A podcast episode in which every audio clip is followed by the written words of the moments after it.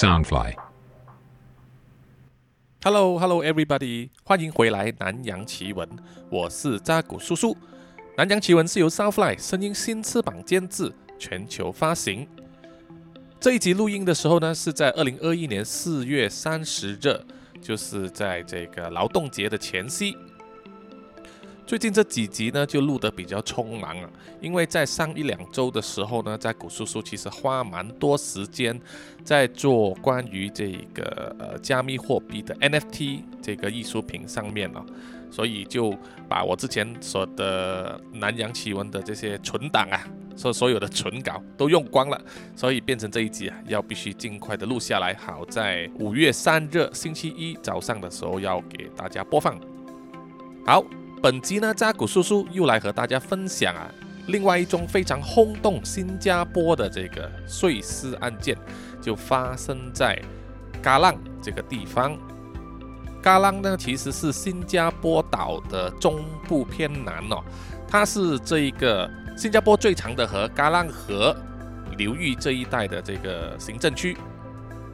这一带呢，有这个新加坡所建的国家体育场啊、国家体育馆等等的设施。当地居民呢有给嘎浪这个地区呢一个外号叫做“火城”呢，因为在过去这一带有很多工厂，而工厂的马来语呢是叫做“基浪”，所以“嘎浪”这个字的由来呢，可能是因为“基浪”这个字的一个错误拼音啊。然后这里曾经也有很多这个煤气厂啊，所以呢，因为煤气啊生火嘛，所以新加坡人呢很多都会称这个地方叫做“火城”。好，嘎浪这个地方也有一个出名的景点，叫做嘎浪河畔公园啊，就是说它是一个非常啊贴近大自然的生态公园，树木茂盛，绿草如茵，风景如画，所以是一个啊当地人呢很喜欢去散步啊、做运动啊、贴近大自然的地方。但是这个公园呢，就曾经发生了一宗非常可怕的案件呢、在二零零五年六月十六日那一天是星期四，有一些吃饱了午餐呐、想来这一个公园里面走走啊、跑步、消化一下的人呢，就发现啊这一带立起了很多封锁线啊，就是警察用胶带拉起的黄黑色封锁线。那么这些想散步的路人啊，不得其门而入，当然是觉得很好奇了。原来啊，在那一天的早上九点十五分呢，有一位公园的清洁工人啊，就在这里发现了非常可怕的东西。和往常一样，这一位清洁工人呢，很早就在这个公园上啊工作，开始打扫啊、捡拾垃圾、清理这个河岸。在这个河岸上呢，他就发现了一个非常不寻常的东西，就是一个褐色的纸箱。这个纸箱呢，大约七八十公分见方啊。箱子的周围和封口处都是用这个胶带粘起来啊，封得啊非常的紧密，看起来呢就像是一般的垃圾吧，只是说这么大型的这个垃圾纸箱啊丢在河岸，非常的不寻常。尤其是在新加坡这个地方哦，他们对这个清洁环境非常的注意，执法非常的严厉。比如说，在新加坡，如果你吃了口香糖，把这个口香糖的残渣呢吐在地上的话，是非常严重的罪行啊。更何况现在是在河岸边乱丢这么大的垃圾纸箱呢？于是啊，这个清洁工呢就走过去，打算呢拿起这个箱子把它带走。结果当他用手抓住这个箱子啊，把它托起来的时候，这个箱子啊因为泡了水变软，它就散开来了。纸箱散开来之后，就露出里面装的东西嘛。清洁工人就发现呢，这个箱子里面装的是用一个半透明的绿色塑胶袋包着的一大块好像肉这样的东西啊，看起来好像很新鲜哦，而且肉块上也没有血，隐约呢还能看到一些白色的骨头在里面。这个清洁工就觉得很好奇了，怎么有人用这种方法来随便丢弃这些肉类呢？他忍不住多看了几眼，观察这个肉块的形状。这时啊，一股寒意突然间呢、就闪现在他的脑袋里面。这个该不会是人的肉体吧？清洁工越想越害怕，于是抛下手上的东西，马上去找这个电话通知警方了。警方来到现场之后，拉起封锁线，由监视人员呢来负责打开那个绿色塑胶袋。结果在里面呢，发现的是一个女人的下半身残肢啊，她没有脚和小腿啊，只是从这个膝盖啊到骨盘的部分啊齐口的切断。警方呢也安排人员在这个河岸周围呢进行搜索，结果在离不到两百米之远的这个下游处啊，发现了第二个纸箱。这个纸箱呢是有红色和白色，就搁浅在河岸的另一边。打开这个红白箱子，里面呢也是一团半透明绿色塑胶袋所包着的肉块，是一个女人上半身的残肢，她的手和胳膊还在，但是呢没有头颅啊。为了寻找这个尸体的头颅呢，警方就出动了水警，还有大量的警力啊，在这个河上下游以及周围的公园地区呢进行大规模的搜索。从白天一直搜索到晚上啊，必须点起灯来呢，照射这个一片黑暗的河流啊，就是还没有找到这个头颅。没有头颅的话，就可能很难辨别这个尸体的身份，不知道他的身份，那么要找到凶手呢，当然是难上加难了。一般上，警方呢在侦查这一种呃谋杀案的时候，这个抛尸地点呢。非常的重要啊，因为它可以提供一些线索，到底这个凶手呢是以什么路线、什么方法选择这个地点来抛尸呢？但是现在是发生在河岸边，装着尸体的纸箱有没有可能是在河上，或者是说从船上被抛下来而一直飘到这个河岸边呢？嘎浪河是新加坡最长的河啊，它一直连接到外海。根据海事局。针对这个海流的流向呢，也可以估计说，装着尸体的箱子呢，可能是在外海的船只啊抛进海中，然后经过这个海水啊，一直把它冲到河岸上。如果是真的从船上抛尸的话，在这一带有数以百计的船只每天往来哦，那么这个查案的难度就增加了何止百倍呢？遇到这一点呢，警方可能会卡关了。于是他们就转而呢去研究装尸体的纸箱。第一个纸箱因为浸泡在河水上太久啊，已经散落了，没有什么蛛丝马迹可以找到。但是呢，包着尸块的这个绿色塑胶袋里面呢，还夹杂着一些报纸，而这个旧报纸呢，是当地非常常见的中文报纸。而最大的线索就来自第二个纸箱。找到的时候，它的形状比较完整，它里面装着四块的绿色塑胶袋，同样也是有同一份中文报纸，而且呢，这个纸箱上面还贴着一个价格标签和条码，这个就是运输上的时候啊，会在这个货物上面贴上的这个标签了。警方就透过这个标签还有条码呢，就开始追查，就找到了在新加坡当地的一家。电器店询问过店家之后呢，店家也证实了这个纸箱确实是来自他们的店里面。这就意味着呢，警方可以排除掉尸体是来自外海的船只所抛下来的，而是来自新加坡本岛。把这个收集到的尸块呀运到医院之后啊，接下来当然就是法医的工作了。经过解剖，可以发现。这个上半身和下半身的残骸呢，是属于同一个女人的，而死亡时间呢，应该不超过二十四小时。那么，因为死亡的时间还短呢，她的肌肉还是比较紧绷状态而，所以啊，警方呢就可以成功从她的手上取到指纹，取到指纹就是一个重大的突破了。在发现尸体之后的短短六个小时之后。新加坡警方啊，就在他们的指纹库之中呢，就找到了吻合的这个身份。这个指纹呢，是来自一个叫做刘红梅的女人，她是中国人啊，来自长春，年龄呢大约是二十二岁。她在新加坡当地一家生产电路板的工厂里面工作呢，已经有两年多的时间。因为外国人要在新加坡工作呢。是需要申请这个工作准证的，所以啊，很容易就可以去翻查他的就业记录。根据这个就业记录显示呢，他的公司就有留下了报告说，这个死者刘红梅呢，并没有在案发前的一天晚上，也就是二零零五年六月十五日呢，出现在他的工作岗位上啊。他当时应该要上晚上七点钟的班，但是并没有出现。于是公司呢就在他的就业记录上写下了旷工。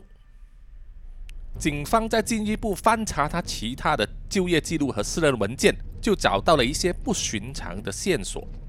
警方呢于是派出探员呐到这家工厂里面进行查问。根据工厂里面的同事的说辞啊，他们都跟警方说，刘红梅的人呐相当不错啊，待人和善，但是呢。他在工作岗位上的升迁速度啊，有点快的不寻常了。年纪轻轻才二十二岁的刘红梅呢，居然可以在短短两年多时间里面连升几级啊！这个不是有点不寻常吗？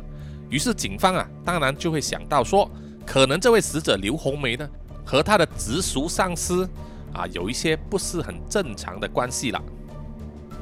刘红梅的直属上司呢，叫做梁少初。五十岁，这年纪比他还大十八年。他们两个人呢，曾经被工厂里面的同事啊看见，他们在工厂的范围内啊有亲密的行为啊，就是包括接吻了。这件事后来呢就闹得沸沸扬扬啊，惊动了公司的管理层呐。因为梁少初是一个结了婚的男人，有自己的家庭，三个孩子，其中一个孩子呢。已经二十四岁了，就是说比死者刘红梅呢还大两岁。那么梁少初作为这家工厂的主管，和他的下属有亲密的行为，就算是一种不伦了。而且梁少初因为这样子有滥用职权提拔自己爱人的嫌疑，但是因为他们的公司呢并没有明文禁止所谓的办公室恋情啊，所以对他们呢也只是给了口头警告啊，并且记录在案。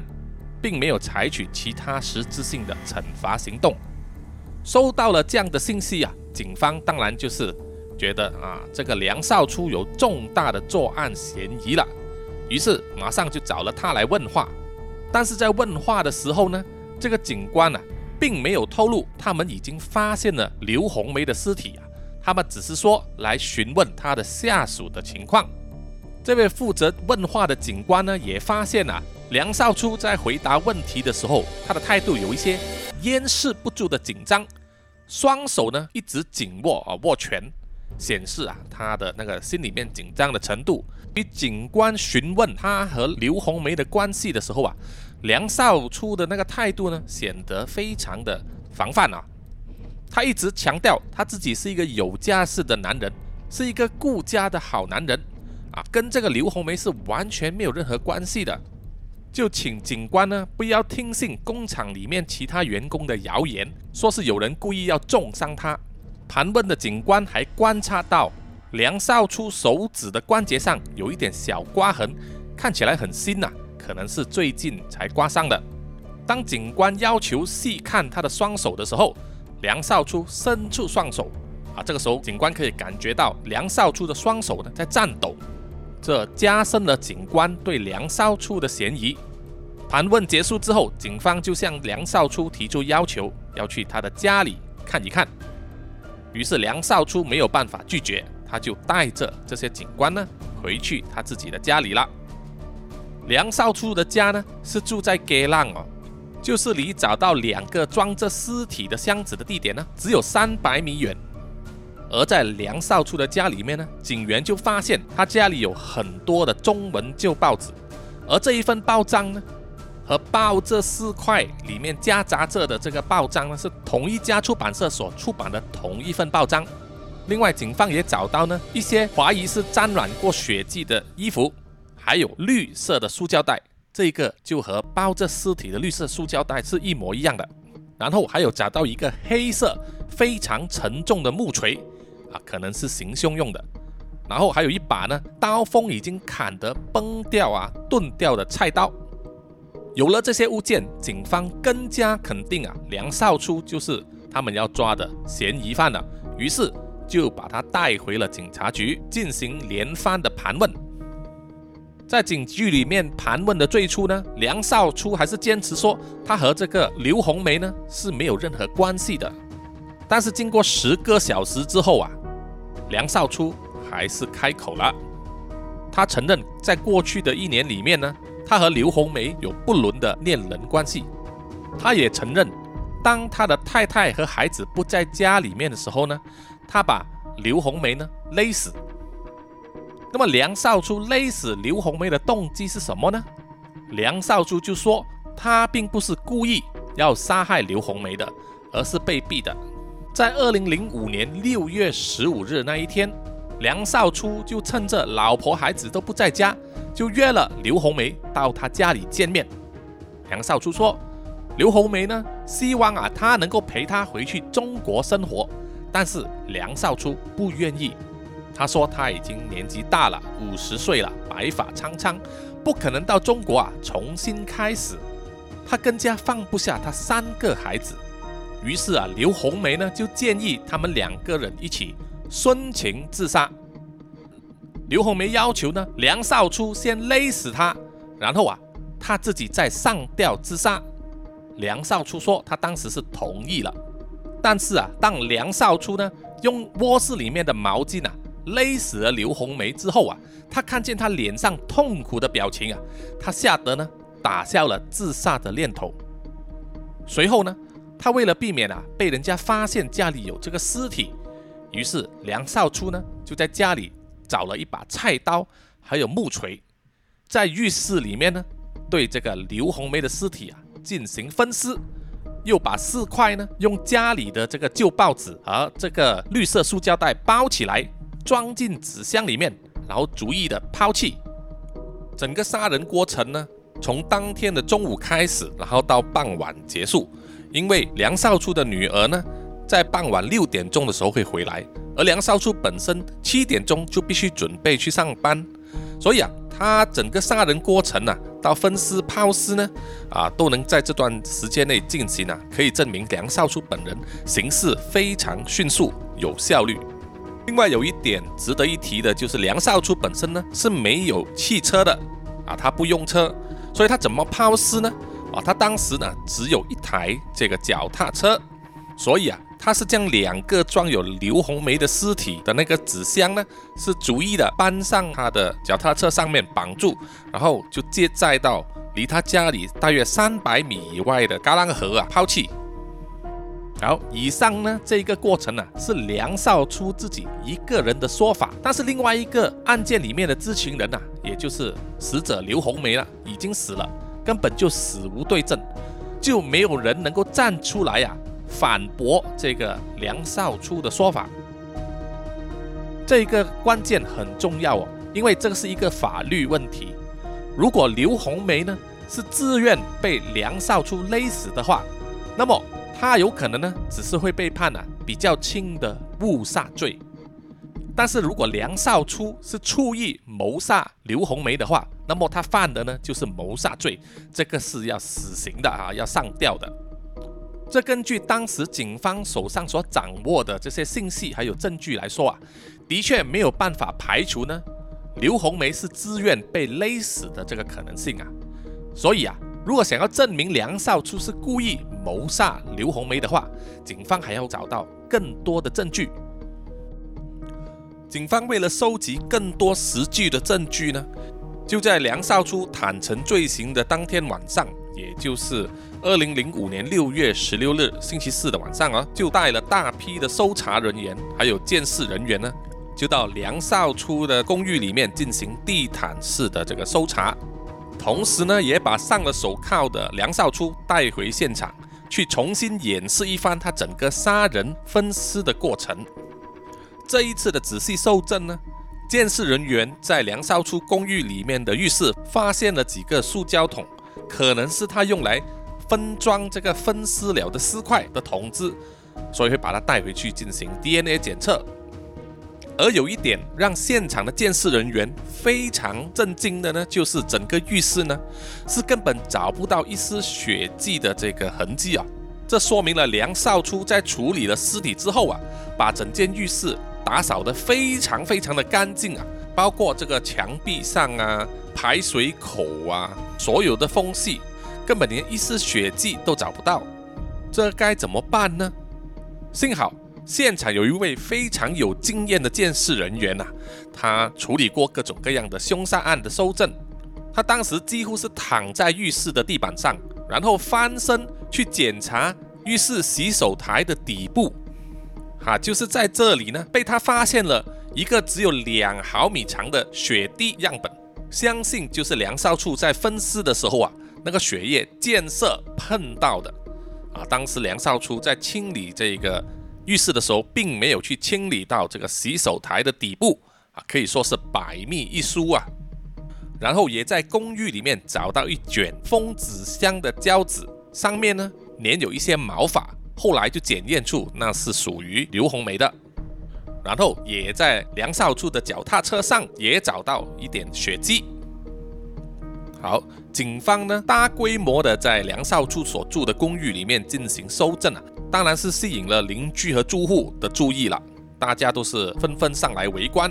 传言也流出来了啊，大家都听说到是一个中国妹被分尸，听说有一些尸块还没被找到。有一些住户呢，就会在现场附近啊烧纸钱呐，拿来拜祭死者。有一些人呢，啊，实际上是在那边求真字啊，就是希望能够出这个名牌，让他们中这个彩券。当然，也有一些愤怒的啊，所谓正义的乡民啊，他们对梁少初的所作所为感到不耻，于是啊，会往他这个公寓外面啊丢这个鸡蛋。甚至呢是踢碎，还有砸碎他家门外的那个盆栽。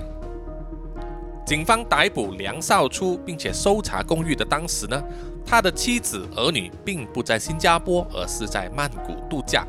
他们回国之后也没有再回到这家公寓了，而是选择住在亲戚家。所以啊，他们并不需要面对这些住户的各种各样的行径啊。经过一番翻查记录啊。警方就找到了一个刘红梅自己的报案记录，在二零零五年六月十四日，也就是她被杀害的前一天呢，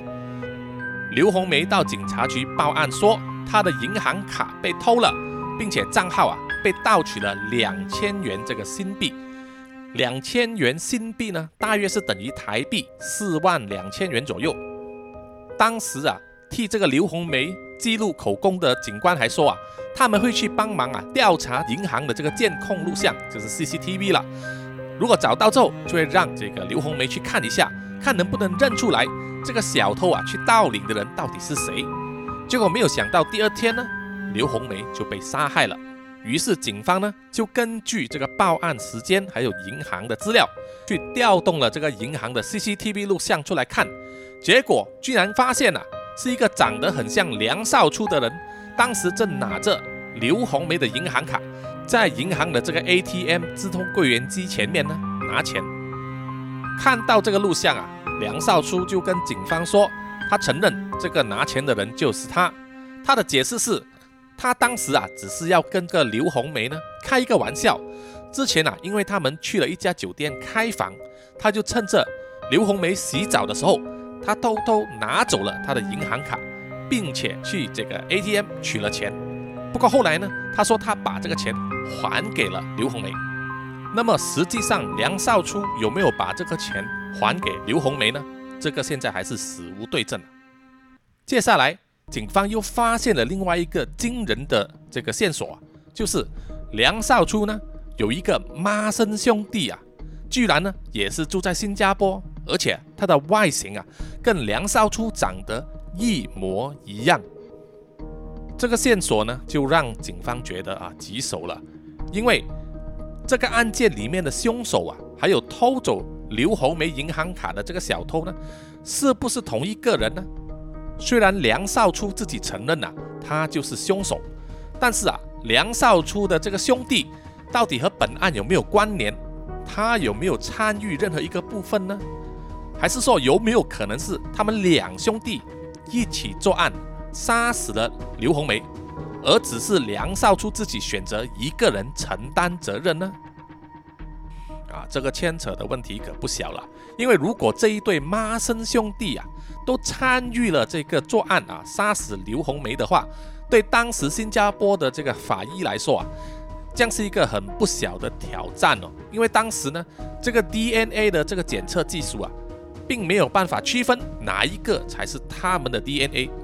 也就是说，以当时法医的这个 DNA 辨识技术呢，是没有办法给出一个确实的结论，去判断究竟他们兄弟是哪一个人才是真正的行凶者呢？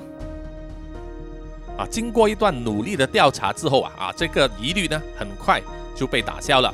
因为梁少初的这个孖生兄弟啊，他的嫌疑被排除掉，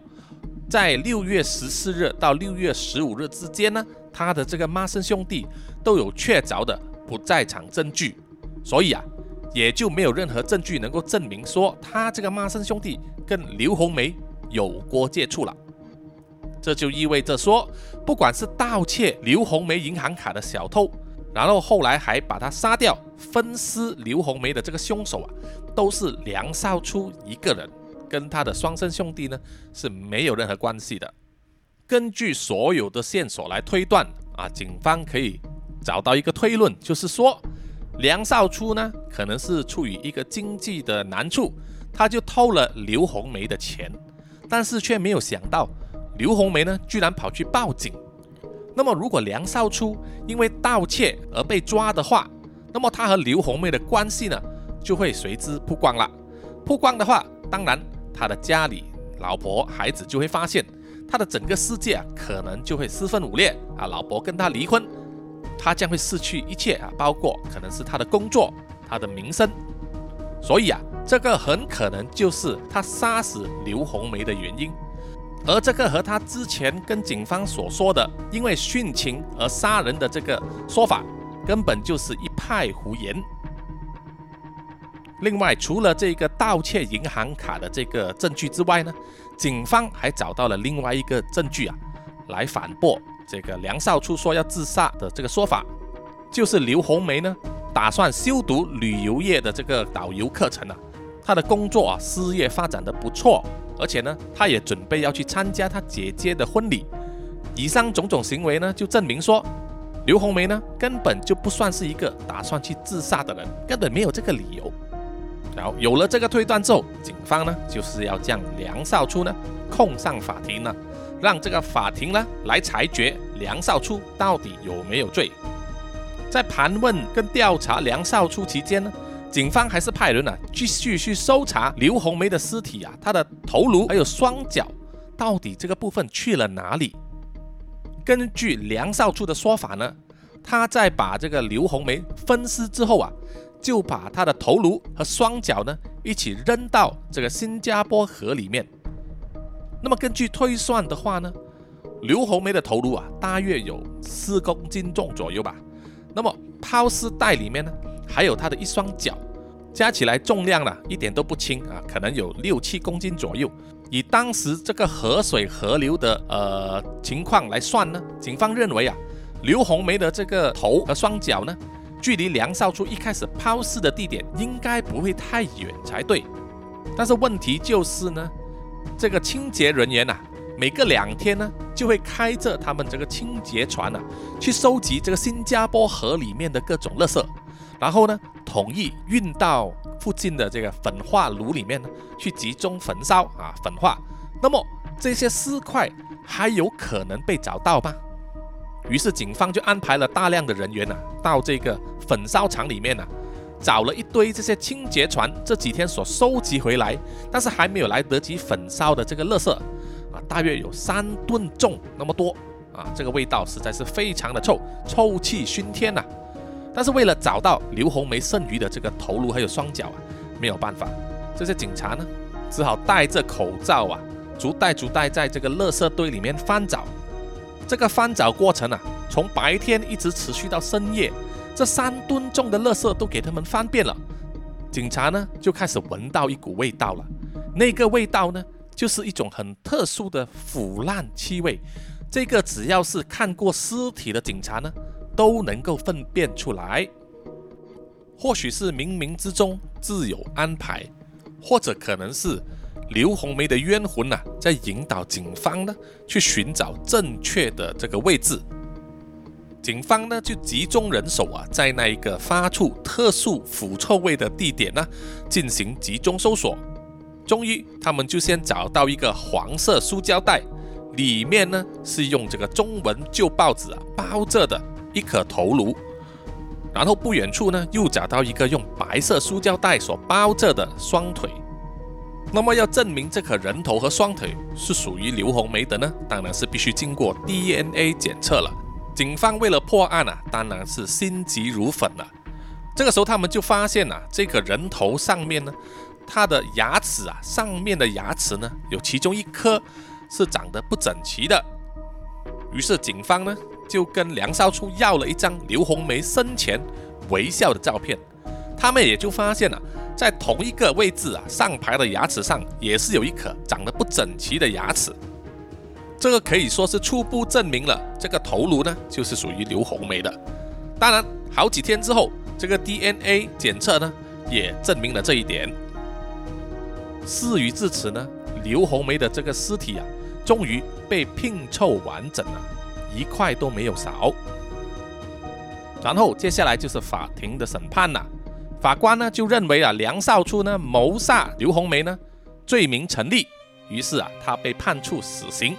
并且在二零零七年十一月呢，就是被执行这个上吊的绞刑。在发生了这个骇人听闻的恐怖碎尸案之后一个月啊。警方基本上已经采集完所有的证据了。那么刘红梅的遗体呢？其实按照规定应该归还给她的家人，但是啊，因为他的家人都不在新加坡啊，在中国，于是只好由当地的殡仪馆安排呢，为这个刘红梅进行了这个火葬。在葬礼的时候啊，他们也收集到大约两万多块新币的这个捐款啊。他们之后呢，就把这个刘红梅的骨灰和这些捐款呢。送去中国长春的家人手上，这一段因为不伦之恋而开始，也由不伦之恋而结束的凶杀案呢，就到此告一段落了。喜欢这个南洋奇闻 Podcast 的朋友呢，希望大家可以去我的 IG 啊、Mixer Box 啊、Facebook m i v 专业里面呢，给我一些啊 Like，还有就是可以留下一些信息，谢谢大家的支持。那么下一集我们再见，拜拜。